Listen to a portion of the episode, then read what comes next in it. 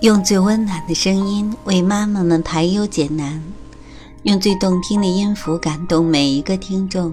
各位朋友，大家好，欢迎聆听妈妈 FM，更懂生活，更懂爱。我是移民，让我用声音陪伴你。今天与大家分享的文章是：如果你遇见一个内向的孩子，请加倍爱惜他。和孩子一起工作，让我有机会见到各种各样的孩子。内向的小孩尤其留给我深刻影响。他们的高冷常常让还未深交的大人倍感挫折，因此得出一些浅薄的判定，或者放弃许多更好交流的机会。但我认为这并不是一件不需要大人承担责任的事情。不要小瞧任何一个内向的小孩。我还记得第一次做实习训练师时认识的两个孩子。我的工作是带着孩子们去教室上课，一个是男孩叫浩浩，一个是女孩叫萌萌。女孩萌萌衣着整洁干净，剪了一个可爱的同花头。我笑眯眯地看着她，上前拉她的手，迅速地想和她打成一片，她却一动不动，眼睛里充满警惕。我跟他说话，他不回应，只是默默地脱掉鞋子，站在旁边等着我们。男孩浩浩则充满了活力，他用笑容迎接我，虽是第一次见面，却可以和我手拉手，有说有笑，大大安慰了我受挫的心。我一边和浩浩拉着手上楼梯，一边看着萌萌，心里想，还是浩浩这样的孩子可爱聪明啊。请原谅我当时对内向孩子的偏见，这偏见很快就让我发现自己是多么可笑。在上课的过程中，我发现安静的萌萌非常清楚训练师的意图，他很善于倾听，在行动之前会认真而谨慎地判断。在两个孩子中，他总是第一个搞清楚规则和意图的，而活泼的浩浩则有些坐不住。还没等训练师说完，就开始自说自话，缺少对环境气氛的敏感性。陪他们越久，我就越多发现自己对孩子的无知。下课后，我带他们去穿鞋，浩浩的鞋子被扔得左一只右一只，他捡起来就往脚上套，一边穿一边和我聊刚才的新发现，全然没发现左脚套上了右脚的鞋。萌萌则一如既往的内敛。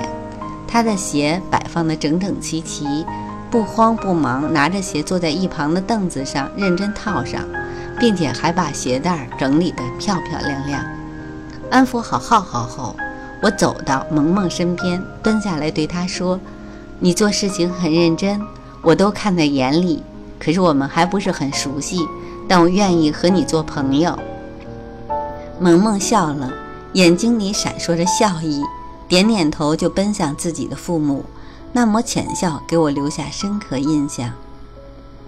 后来，萌萌的妈妈和我聊天，说到孩子的内向，我把我的发现和她分享，她竟然哽咽了，仿佛遇到知音一样，拉着我的手说：“孩子很内向，每次带他去游乐园玩，他总是站在场外，要推很久才肯进去。”其他孩子玩得热火朝天的，他却很茫然。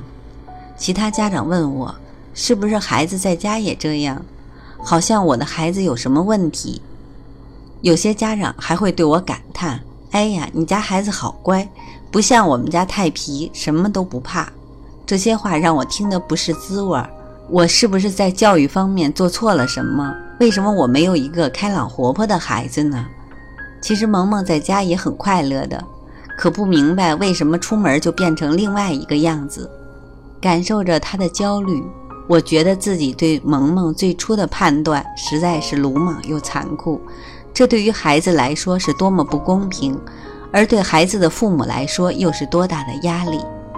相对于活泼的外向人，他们只是另一群正常人。如果你也曾经被偏见洗脑，不如看看心理与脑科学研究的成果。事实上，心理研究者只是把内外向看作气质类型分类中的一种。无论是内向还是外向，都是正常的气质类型，仅仅说明两种类型的人对相同情况反应不同。造成这种不同的原因，被归结于两种人的大脑生理结构天生就存在差异。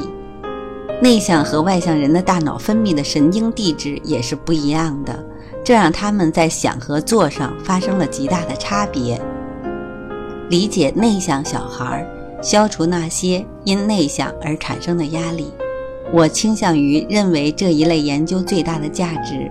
就是帮助我们去了解不同类型的人。原来那些高冷和退缩，只不过是内向孩子独特的保护自己的方式。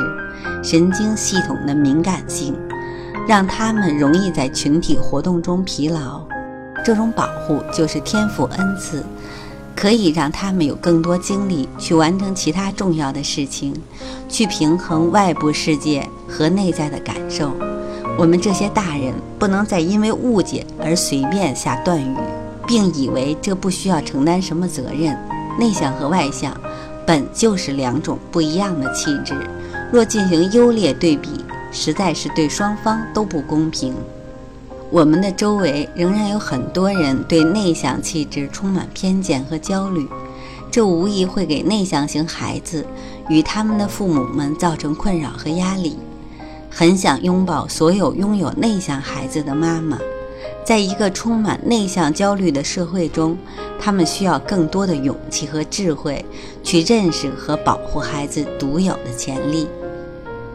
三句话减少内向焦虑：当孩子在人群中显得不太合群，而你确定这是因为他属于内向型气质的话。下面三句话可以帮助你用自信的方式去应对外界压力和你内在的焦虑。第一，孩子在观察，他需要更多的时间。第二，孩子有自己的节奏，让他慢慢来。第三，没关系的，他搞得定。今天的文章就分享到这里，妈妈 FM，感谢您的收听。如果您喜欢我们的栏目，可以关注微信公众号“妈妈 FM”，更多精彩节目，请下载“妈妈 FM” 收听。